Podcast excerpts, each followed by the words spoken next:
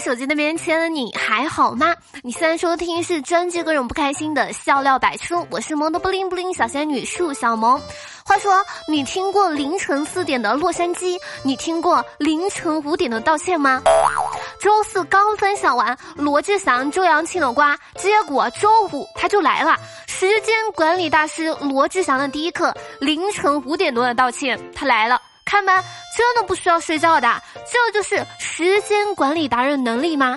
我想悄悄的问一句，您这是刚刚运动完才发的道歉吗？其实罗志祥的内心 OS 是趁着五点人少，骂我的人应该没有那么多了。我呢，大致看了下罗志祥的道歉微博，重点大概是他说的都是真的，我没有办法反驳。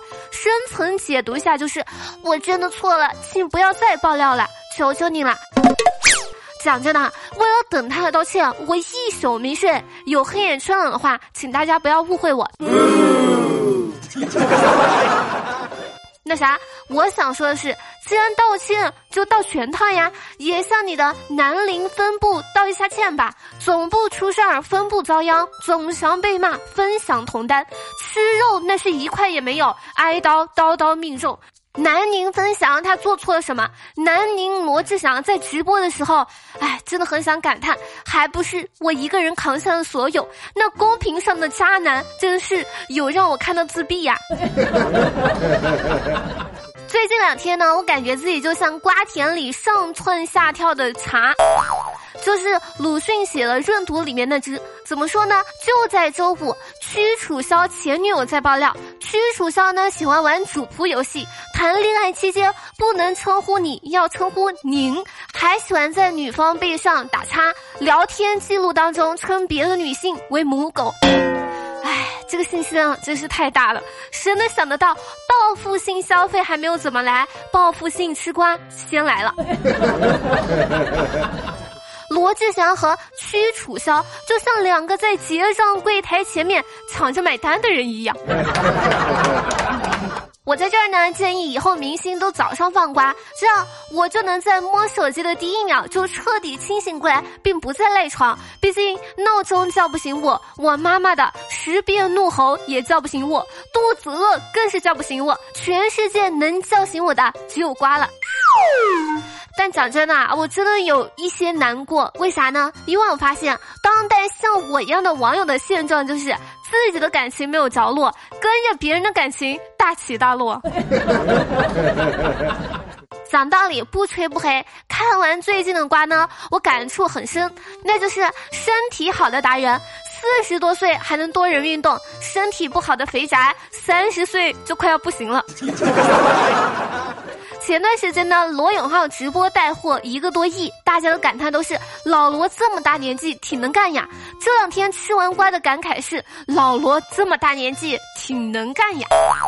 但是我万万没想到的是，韩国的一个老爷爷居然也挺能干。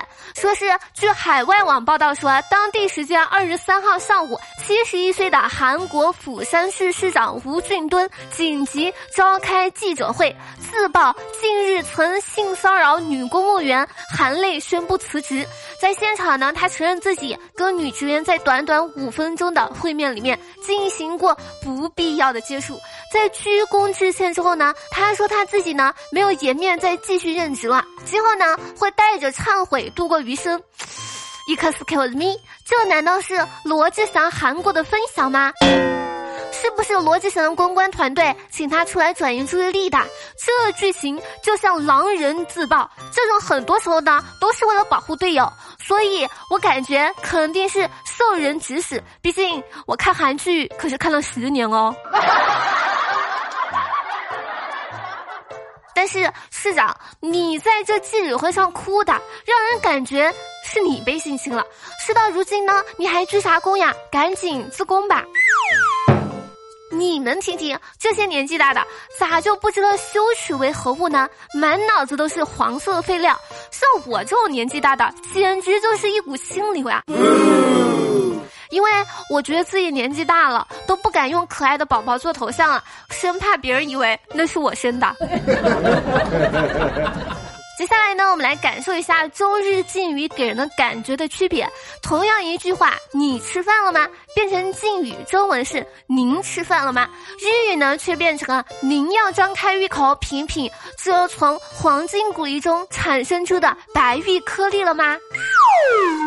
小二哥前段时间呢去割包皮，是小二嫂陪着去的。结果小二嫂遇到他男同学了，小二嫂呢就笑他当初送情书手都在抖，现在居然可以拿手术刀了。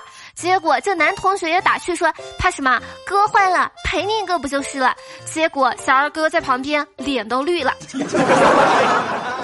前两天呢，我们高中同学聚会，同学们都在互相问高中毕业之后上了什么。他们一个个说：“哎，我上了交大，我上了北大，我上了西工大，我上了浙大。”问到我的时候，我认真想了想，说：“我上了年纪。”昨天呢租了辆奔驰，围着停车场转悠，看着一辆玛莎拉蒂要倒车入库，于是呢东东以迅雷不及掩耳盗铃之势呢把车直插入库。